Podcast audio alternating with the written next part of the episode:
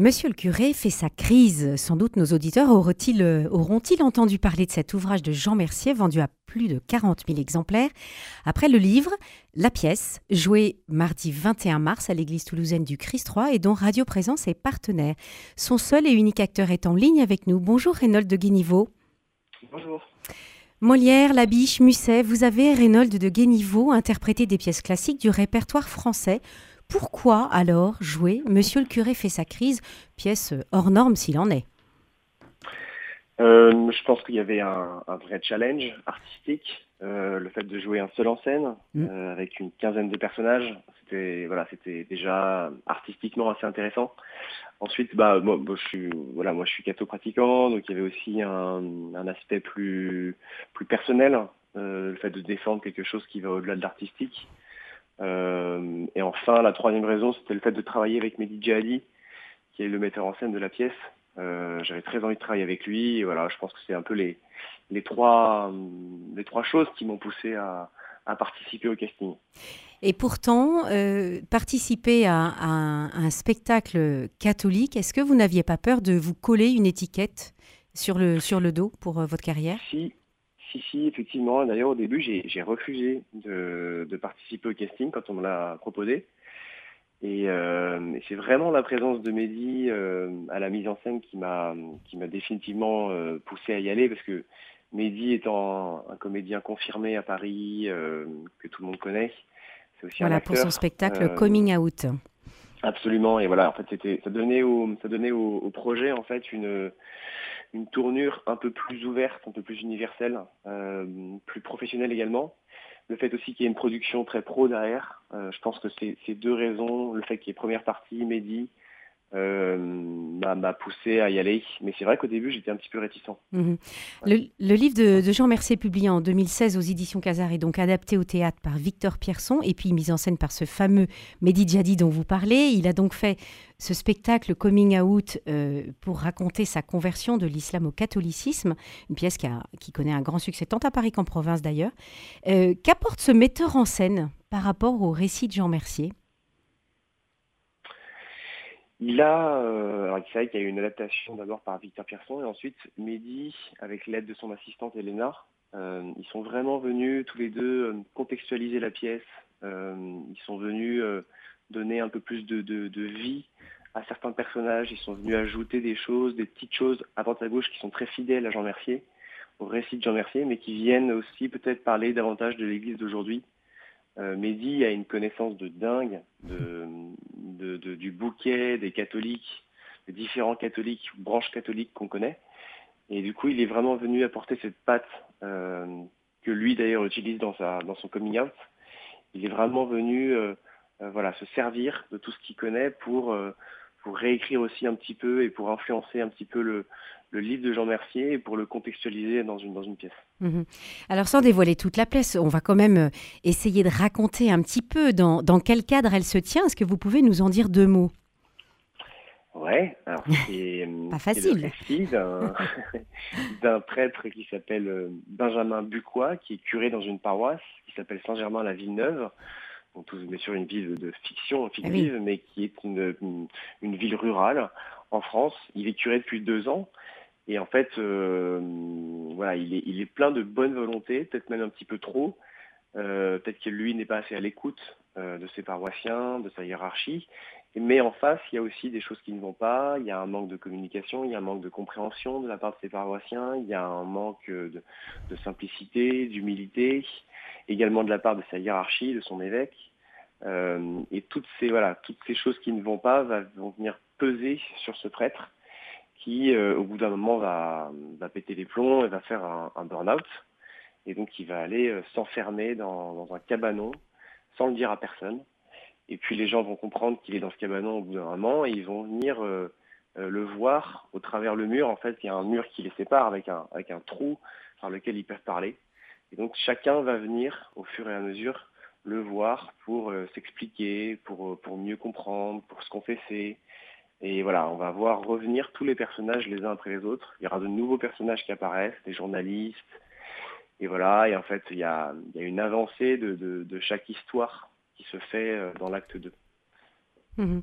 Alors, vous le disiez, ce, père Benjamin Bucois euh, disparaît du jour au lendemain. Euh, est-ce que ça met en avant euh, ce qui peut se passer dans n'importe quelle paroisse, de la jalousie, des discussions sur le choix de telle ou telle méthode de catéchèse, la, la, difficulté de dire des messes, puisque vous disiez que c'était un curé de paroisse rurale, de dire des messes dans différents clochers, et, puis, et puis en fait une espèce d'aspiration qui n'est pas forcément comprise par euh, les uns ou les autres Oui, j'ai l'impression effectivement, maintenant que je joue depuis euh, maintenant 30 euh, dates, j'ai l'impression que ça donne aux prêtres, en tout cas une, aux curés de paroisse, aux vicaires, ça leur donne une, une voix sur des choses qui sont difficiles à exprimer pour eux parce qu'on peut le prendre, si c'est eux qui s'expriment, on va vite le prendre comme des reproches, comme des remords, comme des regrets. Là, c'est une possibilité pour eux de s'exprimer à travers voilà, une pièce de théâtre, donc de l'art. Euh, c'est humoristique, en même temps ça, laisse passer vraiment de, vrais messages. Et c'est vrai que les frères viennent me voir à la fin en me disant mais c'est dingue parce que telle ou telle histoire de la pièce, ça a beau être très caricatural, en fait euh, bah, certains me disent j'ai vécu exactement presque au mot près euh, cette histoire dans ma paroisse il y a deux jours, il y a une semaine, etc. Donc certains sont très touchés parce que parce qu'ils entendent, parce qu'en fait ils s'y retrouvent beaucoup beaucoup et ils ont l'impression que ça leur donne un petit peu une voix. Euh, je pense que le livre de Jean Mercier avait déjà cette, cette vocation-là et la pièce ne vient que en fait reprendre euh, cette volonté de, parler un petit peu à leur place. Et puisque vous avez des, prêtres qui vous parlent à l'issue du spectacle, est-ce que vous avez aussi euh, des, paroissiens qui, euh, qui vous disent que ça les a fait réfléchir? Parce qu'on peut quand même le dire, chacun en prend un peu pour son grade dans, cette, dans ce livre et, forcément dans la pièce. Il y a même aussi l'évêque qui est un petit peu écorché. Est-ce que, est que vous avez des échos? Ouais, ouais, j'ai beaucoup d'échos. Là, on, est, on est à bientôt à, à 15 000 spectateurs. Euh, donc là, j'ai, après chaque date, j'ai forcément des gens qui viennent me voir. Euh, parfois, j'ai reçois des textos, euh, également des messages sur Instagram de gens qui me, disent qu'ils, ont adoré la pièce, mais aussi qui me disent, bah, on a été très surpris. On se rend compte qu'effectivement, bah, on n'est pas forcément à l'écoute de nos prêtres, qu'on les prend un peu trop pour des, machines. Euh, on se rend pas compte que ce sont des hommes qui ont aussi des, qui ont aussi des vies de dingue, des agendas de dingue. Euh, donc je crois que euh, certains en tout cas s'en rendent compte. Parfois les prêtres eux-mêmes m'envoient des, textos quelques jours après, des textos de, de certains paroissiens qui euh, viennent s'excuser, qui viennent se confesser après de très longues années sans confession. Donc ça pour moi c'est très touchant et c'est génial pour toute l'équipe, pour la prod, euh, pour Mehdi, pour Elena, c'est vraiment ce genre de choses qu'on justement qu'on recherche. Oui, c'est un, beau témoignage. Est-ce que vous pensez aussi que cette pièce peut euh, ouvrir les yeux de certains sur la réalité du sacerdoce? Vous parliez de, de, surmenage, mais aussi à l'heure où la figure du prêtre est entachée par les affaires de pédocriminalité, pardon, pédocriminalité est-ce que ça peut changer le regard aussi sur le sacerdoce? Oui, en tout cas sur le sur les agendas des prêtres, c'est évident. On a l'impression que c'est des prêtres, qu'un prêtre, euh, voilà, c'est quelqu'un qui va prier beaucoup, qui est dans sa paroisse. on n'a pas une, on n'a pas une image de l'Église de France qui est forcément aujourd'hui très active. On a l'impression que c'est assez, euh, assez lent, assez mou. Et en fait, on se rend compte que l'agenda d'un prêtre, c'est un truc de dingue. C'est vraiment quelqu'un qui est sur le pont, mais 24 heures sur 24 quasiment quoi. Donc ça, les gens sont très surpris, ils se disent waouh, en fait, on se rend pas du tout compte, mais les, les paroissiens, les paroissiennes d'une église, pour un curé, c'est comme ses enfants, donc en fait, ils s'en occupent tout le temps à travers des réunions. Effectivement, il y a beaucoup ont des, dizaines de clochers. Parfois, mon prêtre dans la pièce a 22 clochers, donc il court partout. Mais c'est une réalité. Et c'est vraiment une réalité, hmm. ça je crois que c'est clair. Et donc là-dessus, effectivement, les gens sont, se disent waouh. Et, euh, y a, et après, sur les affaires, oui, ça vient en plus peser sur les épaules des curés. Euh, parce que bah, en fait leur, euh, leur maison, leur institution est, est, bouleversée. Mais ça, je crois qu'on est tous concernés. On, on, est tous attristés de ce qui se passe et en même temps, on regarde la réalité en face et ça peut faire du bien aussi. Mhm. Alors, par de, discrètes touches euh, sont évoquées les questions de la tradition, la collaboration prêtre-laïque, euh, nous en parlions à l'instant, les abus sexuels dans l'Église. Et ce sont les paroisses elles-mêmes qui sollicitent la société de production première partie pour faire jouer la pièce dans leur Église.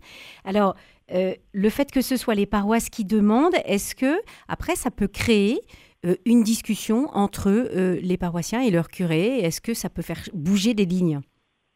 Oui, souvent d'ailleurs, après la pièce, il y, a le, curé qui reprend la parole et qui dit voilà, on va, on va tous se retrouver dans quelques jours, la semaine prochaine, pour justement avoir une discussion, un débat. donc ils organisent souvent des réunions suite à la pièce sur des thèmes liés à la, à la pièce, soit sur la confession, soit sur la relation entre les prêtres et les paroissiens, etc. Surtout en ce moment, là, avec le carême, ça se fait beaucoup. Euh, donc ça, oui, c'est très organisé euh, et, je pense que c'est une bonne façon aussi de faire vivre la pièce sur un plus long terme. Mhm. Vous jouez, euh, de Guéniveau, dans, dans une église, ça n'est pas anodin, et en plus, vous jouez au pied de l'autel. Comment euh, adoptez-vous la juste posture?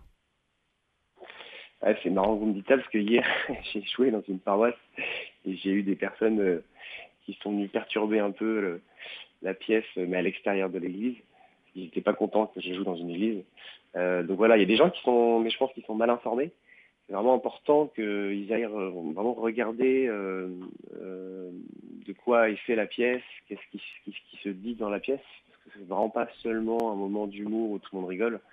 Il y a vraiment des messages qui sont, qui sont passés.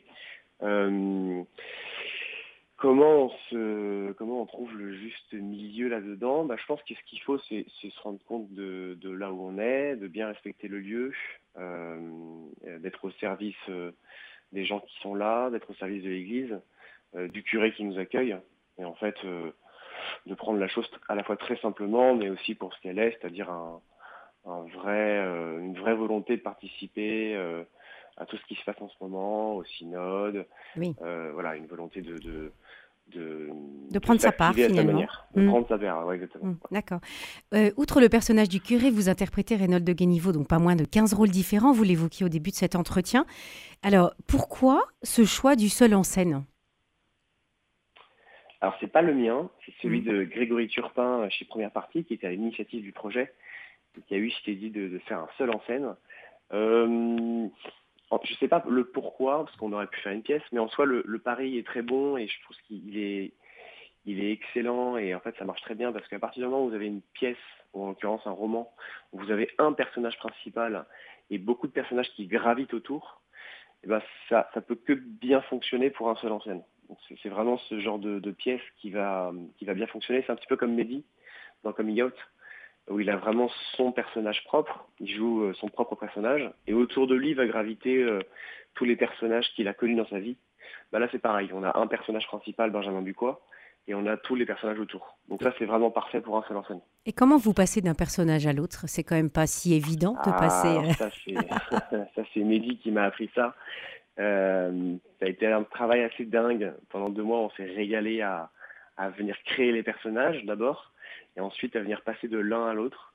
Et il est venu m'apprendre justement à me, à me mouvoir, à passer vraiment de manière assez fluide d'un personnage à l'autre sans fait, qu'on s'en rende trop compte, mais en même temps à, donner à chaque personnage une corporalité, une voix propre. Et donc, euh, bah aujourd'hui, je suis content parce que ça se fait plutôt, euh, plutôt euh, de manière fluide, et donc c'est assez agréable. Mais ça, voilà, c'est des, c'est des heures de préparation. Eh oui, je n'en doute pas. Monsieur le curé Fessacris sera donc présenté à l'église du Christ-Roi à Toulouse mardi 21 mars, puis à l'abbatiale Saint-Voluzien de Foix le 23 avril. Des, des, représentations peuvent être euh, organisées dans les paroisses qui en font la demande. Merci Reynold de Guéniveau, seul en scène de la pièce Monsieur le curé fait sa crise. Merci à vous.